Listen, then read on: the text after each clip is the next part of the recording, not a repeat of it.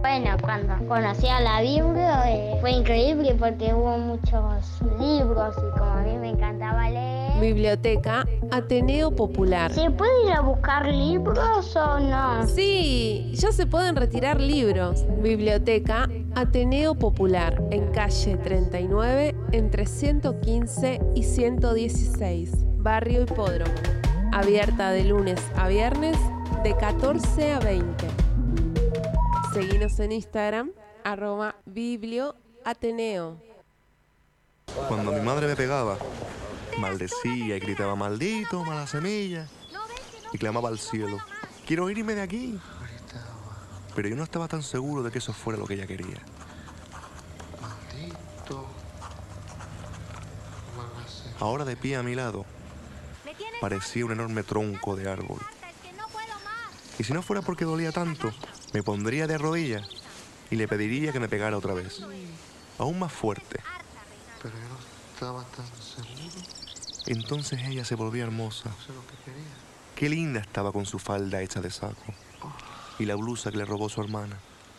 Quise levantarme y pedirle perdón. Quise decir, mamá, qué bonita estás hoy. Parece una de esas mujeres que se ven en las tarjetas de Navidad.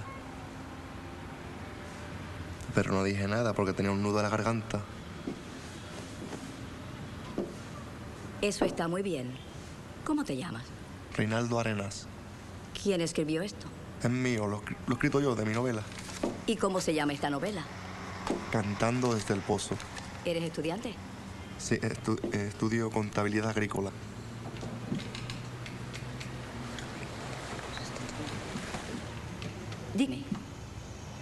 ¿Te gustaría trabajar en la Biblioteca Nacional?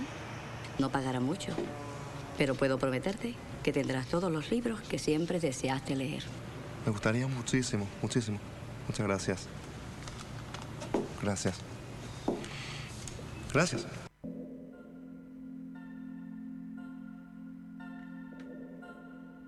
¿Cómo andan? Hola. Aquí Lu. Luciana desde el Ateneo Popular.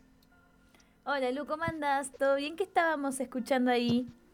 Estábamos escuchando un fragmento de eh, Antes de que anochezca, la película de Julián Schneibel del 2000, basada en la autobiografía de Reinaldo Arenas, eh, donde lo interpreta Javier Bardem. Eh, y bueno, me enteré de muchas cosas de Reinaldo Arenas preparando esta columna. Al comienzo solo la excusa era que mañana cumpliría 78 años. Él nació el 16 de julio de 1943 en Cuba. Eh, y bueno, investigando me doy cuenta que ha sido bibliotecario. Mm, Así que quiero contar un poco de la historia de Reinaldo a partir de tres bibliotecas que eh, marcaron su vida. Eh, ubican a Reinaldo Arenas, ¿verdad? eh, ahora que me puse a, a googlear, Habrán visto la peli. sí, sí, la peli la vi y de hecho la, la puse para... porque la vi hace tanto tiempo que prefiero volver a verla porque ya la verdad que me acordaba muy poco de todas estas escenitas que ahí eh, viendo las imágenes me estaba acordando. Bueno, escritor cubano, perseguido por homosexual y crítico al gobierno revolucionario, estuvo preso dos años en la prisión del Morro, se exilió en Estados Unidos en 1980 eh, y bueno, tenemos, falleció en 1990. Eh, tengo un audio donde él cuenta un poco rápidamente todo esto, eh, que bueno, se lo pido a Isa, que se llama Mi nombre es Reinaldo Arenas. Mi nombre es ahora, por el momento, Reinaldo Arenas, soy un escritor cubano, exilado, vivo en Nueva York. Bueno, me dedico a escribir y a sobrevivir, soy una persona, digamos, lo que aquí se llama disidente en todos los sentidos, porque soy, no soy religioso, soy homosexual y a la vez soy anticastrista, es decir, que yo creo que reúno todas las condiciones para que no se me publique nunca un libro y para vivir al margen de toda sociedad en cualquier lugar del mundo. Bueno, esa es la introducción de Reinaldo. Nos vamos a ir un poquito más atrás en su vida, a sus 18 años. Él nació en un entorno campesino, eh, apenas no conoció al padre casi, no sé, su familia analfabeta, se va a La Habana y ahí se entera, eh, él trabajaba en algo nada que ver con la literatura y se entera que hay un concurso en la Biblioteca Nacional para narradores de cuentos infantiles. Había que contar un cuento infantil de un autor conocido en cinco minutos. Él buscó y no encontró ninguno que lo satisfaga, entonces escribió su propio cuento y el fragmento de la peli que escuchábamos antes es de ese momento, cuando él recita ante el jurado su cuento. Y ahí eh, les parece tan bueno ese cuento que, que narró que aparte de otorgarle la primera mención, lo invitan a trabajar en la Biblioteca Nacional. Y bueno, la Biblioteca Nacional José Martí de Cuba. Eh, entonces, bueno, ahí empieza su, como su formación literaria, porque aparte de estar en contacto con los libros, que en las reseñas decían, tenía mucho tiempo para leer, yo eso lo dudo, de cuánto tiempo tiene un bibliotecario para leer adentro de la biblioteca, pero parece que hacía guardias nocturnas también. No solo trabajaba durante el día, sino que a veces le tocaba de noche y parece que ese era el momento más propicio para, para leer.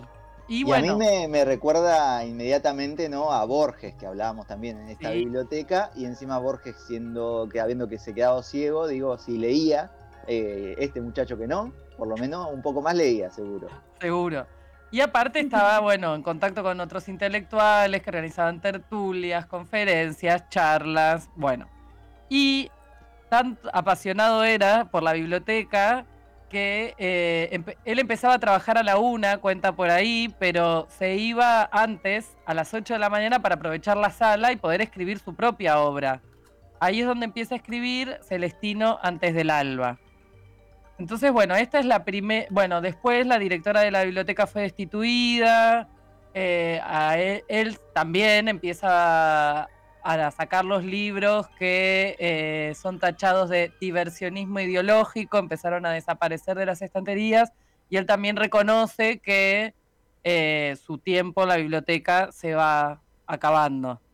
Eh, la segunda biblioteca importante para Reinaldo Arenas es la biblioteca personal de eh, José Lezama Lima, porque él se presentó a otro premio literario de la Unión de Escritores y Artistas de Cuba eh, y queda finalista, pero no recibe el primer premio, porque eh, lo que le dicen Lezama Lima y Virgilio Piñera es que el premio se lo robaron porque claramente el texto que él presentó no estaba a favor de la revolución. Pero bueno, ahí no obtuvo el primer premio aunque se lo merecía, pero conoce a estos intelectuales y eh, Lezama Lima le da de su biblioteca personal obras eh, eh, fundamentales para continuar con su formación literaria.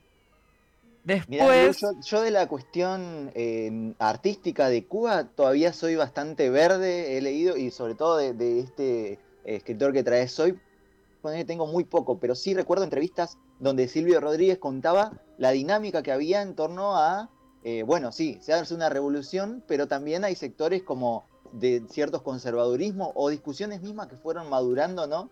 Año a año, generación a generación de la misma de la misma revolución, incluso con él mismo. Digo, hoy que Silvio podemos decir sí, es como un ícono, pero él decía en su momento hablaba de los Beatles y lo querían matar. Claro. Bueno, la obra de mm, Reinaldo se resume en una pentagonía, o sea, cinco libros que hablan de manera más directa o indirecta sobre la revolución. Así que, bueno, eh, estaba complicado Reinaldo.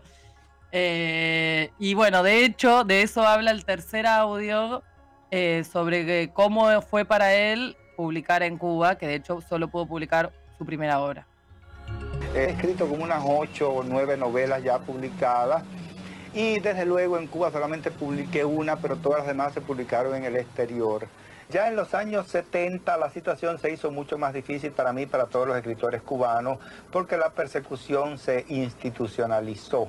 Vinieron una serie, una serie de leyes, se creó un organismo que se llama el SENDA, que es el Centro Nacional de Derechos de Autor, donde el autor en Cuba ya ni siquiera tenía derecho a su propiedad intelectual, sino que eso pertenecía a un organismo y uno se, la obra de uno era patrimonio nacional, se llamaba, es decir, que un pintor, un cantante, un artista, un escritor no era dueño de su obra, sino el Estado. Yo desde luego seguí, escribiendo y publicando mis novelas en el extranjero. En Cuba siempre me censuraron y no me los publicó porque mis libros nunca eran una oda al régimen, siempre tenían cierto sentido crítico del régimen y por lo tanto jamás me los publicaron. Bueno, esa fue eh, la situación de, publicación, incluso las condiciones de escritura de Reinaldo siempre fueron de urgencia, de mucha necesidad, varios de sus manuscritos fueron confiscados y destruidos, y eso también creo que imprime algo especial porque él después los reescribió las mismas obras en el exilio de memoria, porque no tenía ya sus originales, eh, y bueno, en los 80 se, se va de Cuba hacia Estados Unidos y bueno, tenemos un audio con una, con una metáfora que hace él de, de acerca de irse de Cuba. Soy uno de los tantos que ha aprovechado más o menos esta, esta oportunidad o este desastre para llegar aquí. Y en realidad lo que la sensación que yo siento en ningún momento es de triunfo, ni digamos de una gran alegría, sino es una sensación hasta cierto punto de paz por, por estar vivo y por haber salido de allí. Pero es la misma sensación que puede sentir una persona que sale de la casa cuando se está quemando. O sea, la casa se quemó de todos modos y yo me salvé la vida, pero la casa se quemó. Bueno, la tercera biblioteca que tiene que, ver con la vida de Reinaldo Arenas es la biblioteca de la Universidad de Princeton, eh, donde se alojan sus manuscritos y su papelería personal, que si no entiendo mal, él la fue estudiando en vida y fue como un desahogo económico para sus últimos años, porque... Mm, hay un bibliotecario llamado Peter Johnson que se dedicaba especialmente a esto, a reunir eh, manuscritos, conseguir manuscritos de escritores eh, de habla hispana eh, que fueron conformando la, sección de libros raros. En Princeton está también los documentos de Alejandra Pizarnik, que hemos mencionado ya en aquella columna que le dedicamos a Alejandra.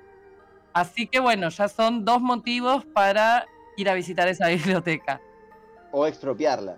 O, sí, también.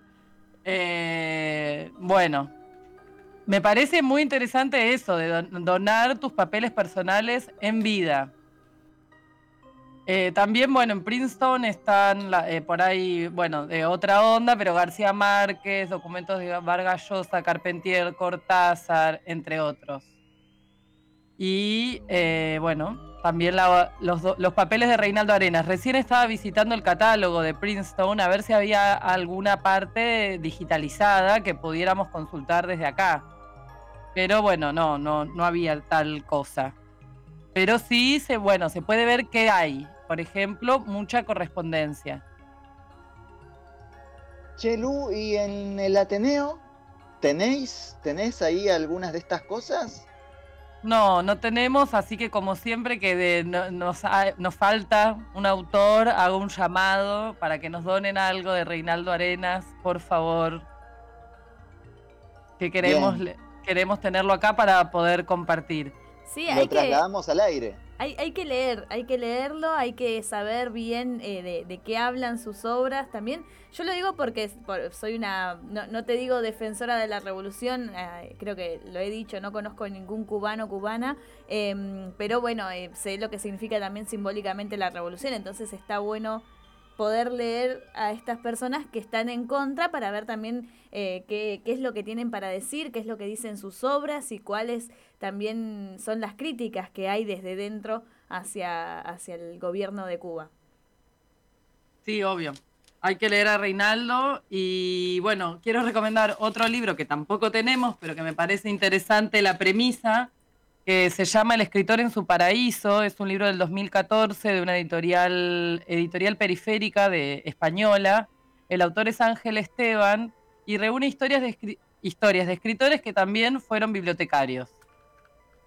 De ahí surge un poco la idea de, de esta columna.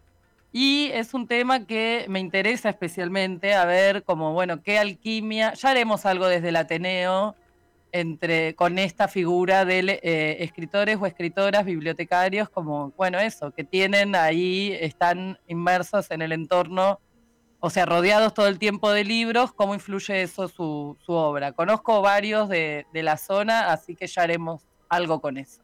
Y es una buena premisa incluso para preguntarte en el pudor de este bloque al aire y que además va a estar en eh, el internet, están todos los podcasts de la biblioteca del Ateneo. Vos como bibliotecaria, Luz, ¿sos escritora? bueno, no sé si me asumo escritora, pero sí escribo. Creo que todo tiene que ver un poco con todo. Así que sí, me toca personalmente. No me esperaba la pregunta, pero sí me toca de, lleno. Pero el público quiere saber.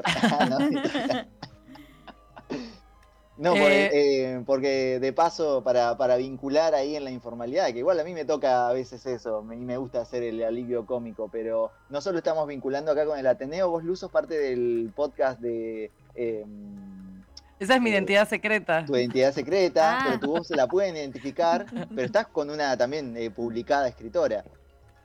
Ah, sí, sí, sí. soy parte del podcast Temperamento Sentimental, que lo hago junto a Hilda Latolo, que también Escribe, sí, ha sido publicada. Hasta el filtro fue su última publicación que recomiendo mucho, ya inconseguible en esta ciudad.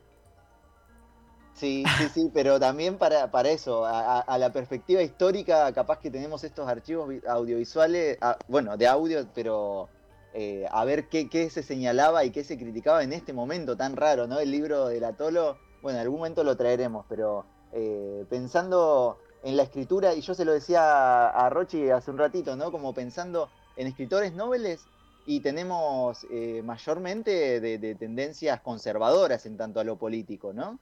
Eh, hablamos de Borges, bueno, ahí críticas a, Cuba, en un sentido crítico que a veces no, no, siempre es, es tan, tan en pro de, algunos derechos, ¿no? Como, como que es una, una discusión interesante también ese lugar que vos decís de que dentro de una biblioteca, bueno, lees un montón, estás en contacto un montón, pero capaz que también te perdés de otras cosas que. O, estás adentro de, la biblioteca diciendo afuera puede estar pasando tal cosa y te la perdés. Y para mí las bibliotecas se tienen que abrir a ese afuera que vos decís, o sea, incluir autores noveles, o, bueno, no sé, críticos a lo que sea, como eh, ir más allá de los clásicos, por supuesto después de todos los clásicos son lo más editado y lo más fácil de conseguir, capaz que lo encontrás en otro lado. Para mí la biblioteca tiene que alojar todo lo otro, todo lo raro. Y es una buena, una buena premisa por lo que venimos diciendo, que la gente también se acerque a la biblioteca del Ateneo con esas inquietudes, preguntando o donando o eh, también planteando discusiones, que es también lo más lindo, ¿no? De, romper con ese silencio que están leyendo y plantear eh, otra perspectiva y todos estos diálogos que tiramos también al aire de la radio. Sí, y sí, vengan a donar. Tenemos ahí una fanzinoteca muy, muy, muy incipiente. Eh, así que todavía no hicimos el lanzamiento formal. La estamos ahí eh, pensando con Julieta Marra, colaboradora de, la Biblio. Así que, ¿dónde hay cosas más nuevas que en los fanzines? Si nos quieren venir a traer fanzines, eh, yo estaría muy contenta de recibirles. Otros bibliotecarios famosos que yo tampoco sabía que lo fueron, que quizás desarrollen otras eh, columnas, fueron por ejemplo George Bataille y Onetti, el uruguayo. Así que Onetti igual, eh, así como en una cita aislada que leí, decía que le daban fobia a los libros, así que voy a tener que profundizar ahí en esa fuerte declaración. Muy fuerte. y es que también, si pensás, bueno, me quiero dedicar a la, escritura y querés tirar currículum o trabajar de algo, esperar a, mientras esperás que te, que te publiquen y facture y capaz que conseguís en una biblioteca también. Y sí. Así que, bueno, eh, yo ya me voy despidiendo. Tengo un audio más eh, de, de Reinaldo. Bueno, por supuesto traje música cubana para cerrar. a mi querida Omara Portuondo. Y bueno, traje un audio que pareciera que no tiene nada que ver con lo que estuvimos hablando, porque es un audio bastante simpático acerca de la comida que come Reinaldo. Eh, lo saqué de un fragmento de un documental donde muestra eso, qué tiene en la heladera, y es bastante peculiar lo que Reinaldo come, así que me pareció simpático y un poco para conectar con, bueno, nada, otra parte de Reinaldo que no fue, eh, o sea, más allá de las desdichas que pasó en vida. Eh, y bueno, les agradezco como siempre este espacio eh, y nos vemos la próxima. Bueno, de aquí lo que yo como lo casa más rápido. Esto es una cosa que me preparé aquí mismo con comida de niño. Estos son malangas y aguacates y espinacas y como mucho esto es papaya, que nada más la soporto así en compotas. Y esto son comidas de niños, sí, completamente. Yo creo que debe ser que yo no he perdido mi condición infantil, porque yo sigo siendo un niño, desde luego, y hago la misma vida de siempre. Me gustan mucho los juegos, me gustan mucho las bromas y me gusta mucho el mundo infantil. Y además es mucho más práctico, porque una persona sola, pues comer comidas de niños son menos dañinas, más agradables, muy fácil de preparar. Yo estoy escribiendo una novela, por ejemplo, y abro una compota, lo que se llama aquí un baby food, y me lo preparo en dos o tres minutos y ya nada más